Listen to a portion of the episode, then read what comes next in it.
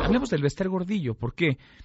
Porque hasta donde yo me acuerdo, el Bester Gordillo estaba enferma, estaba muy enferma. Vaya, no pisó la cárcel porque se la vivió en gira hospitalaria mientras estuvo detenida porque justamente estaba gravísima de salud, pero parece que en cuanto obtuvo la libertad, súbitamente mejoró su estado de ánimo, por supuesto, y su salud. El fin de semana atizó contra la reforma educativa y además levantó la mano, dijo que buscará, ya lo había señalado antes, pero ahora lo reitera, buscará la dirigencia del sindicato más poderoso del país, el Sindicato Nacional de Trabajadores de la Educación. Me da gusto saludar en la línea telefónica al presidente ejecutivo de Mexicanos Primero, David Calderón. David, gracias por estos minutos. ¿Cómo te va?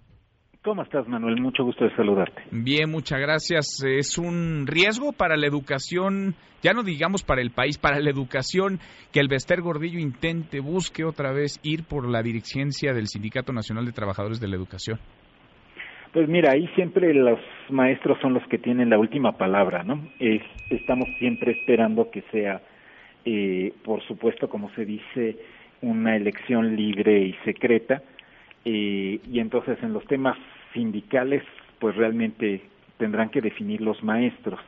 Como actor político ciertamente hay que reconocer que la profesora Gordillo mostró apertura en algunos momentos y en otros realmente no se comportó, se condujo eh, en un incumplimiento muy irresponsable de compromisos y a veces sencillamente de tareas que le correspondían a la dirigencia del sindicato. Y, era poderosísima, ¿no? Muy poderosa el Bester Gordillo. y eso afectó a millones y millones de niños. Así que, eh, pues bueno, ahí los maestros tienen, tienen la palabra, pero, pero ciertamente eh, no es como tal una figura que haciendo un balance en lo educativo, en lo sindical no soy experto, pero en lo educativo ciertamente, ciertamente fue un escollo para muchas de las cosas que a estas alturas deberíamos tener eh, para ofrecerlas a los niños. Sin duda, sin duda. Ahora hablemos de lo importante o de lo realmente importante, la reforma educativa. David, dice el presidente López Obrador que de plano, si no hay acuerdo con la gente, mejor dejarla como estaba antes, como estaba hace seis años. ¿Qué opinas? Eh, pues yo creo que es una expresión ya de, de molestia que, que por supuesto muchos compartimos. Eh, la coordinadora ha abusado, digamos, de la disposición al diálogo sin duda hubo muchos momentos en los que debieron haber sido escuchados y no hubo la apertura.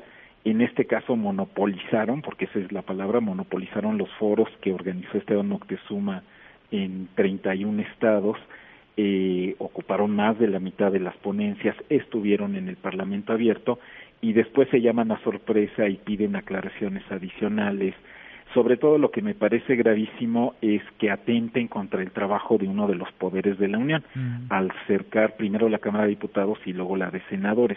No lo veríamos normal si cercaran el Palacio Nacional cuando el presidente está por firmar un decreto o la Suprema Corte de Justicia si están por emitir una sentencia. Mm. Esa es una interferencia con la democracia muy grave que realmente no se debe minimizar. Y después en el diálogo, por supuesto, eh, no a todos nos encantó el fraseo.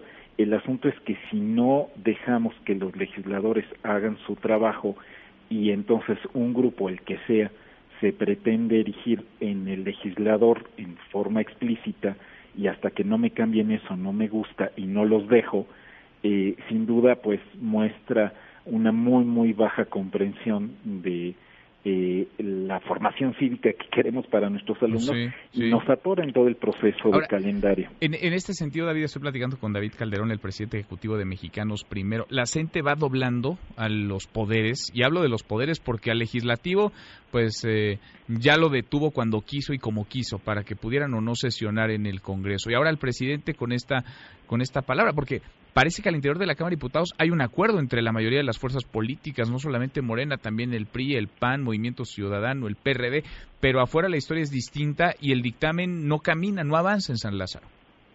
Así es, el, dictamen ya está, ya está votado, no, no ha podido subir al Pleno porque eh, sigue dialogando Mario Delgado y otros legisladores esperando que se llegue a un acuerdo para entonces subirlo al Pleno con la Junta de Coordinación Política. Lo que no queda claro eh, es un acuerdo con quién, ¿no? Porque uno pensaría que los diputados son los representantes de los ciudadanos y en tanto haya un acuerdo legislativo esto debería de caminar, pero se le está dando un papel de decisor a la coordinadora. Y efectivamente los dos eh, miembros de eh, presidentes de la Comisión de Educación y de Puntos Constitucionales, ambos son legisladores de Morena, y la presidente de la Comisión de Educación es de la coordinadora, es de Morena y es una profesora de la coordinadora. Entonces, esta falta de reconocimiento, digamos, a la representación, eh, este volverse insaciables hasta que se cumplan cada capricho o cada ángulo de su propuesta, eh, tiene detenido y en ese sentido secuestrado el proceso.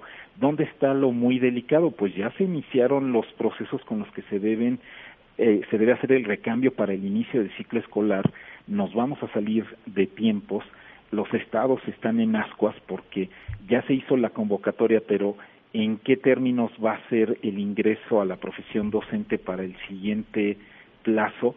Eh, ya tenemos los jubilados y las vacantes definitivas y entonces eh, detener todo esto, como digo, pues es, es muy delicado y no hay eh, esta convicción de la democracia de eh, gánalo con argumentos, no, no forzando la mano, eh, no queriendo golpear policías, menos mal que ya no hay policías que les eh, les impidan los pasos. Lo que sí es un triste espectáculo y ciertamente nada educativo. Los argumentos ya se empobrecieron. Es regrésenos al apartado B del 123 y decir, léanlo por favor, compañeros, y después verifiquen cómo está en el dictamen y verán que tal cual así está plasmado, ¿no? Entonces, si se van a arrogar de ser ellos los de la pluma, pues ciertamente ya podemos esperar sentados porque hasta ahora no han concretado. Qué cosa. Pues vamos platicando, como lo hemos hecho desde hace mucho tiempo, David, este tema. Ojalá que camine, que avance pronto este dictamen de reforma educativa y que tenga en el centro, sobre todo, a las niñas y a los niños. No la politiquería, no el dinero, no las plazas de maestros, mucho menos la apropiación de las mismas para un grupo de choque de poder como es la coordinadora. Gracias, como siempre. Gracias, David.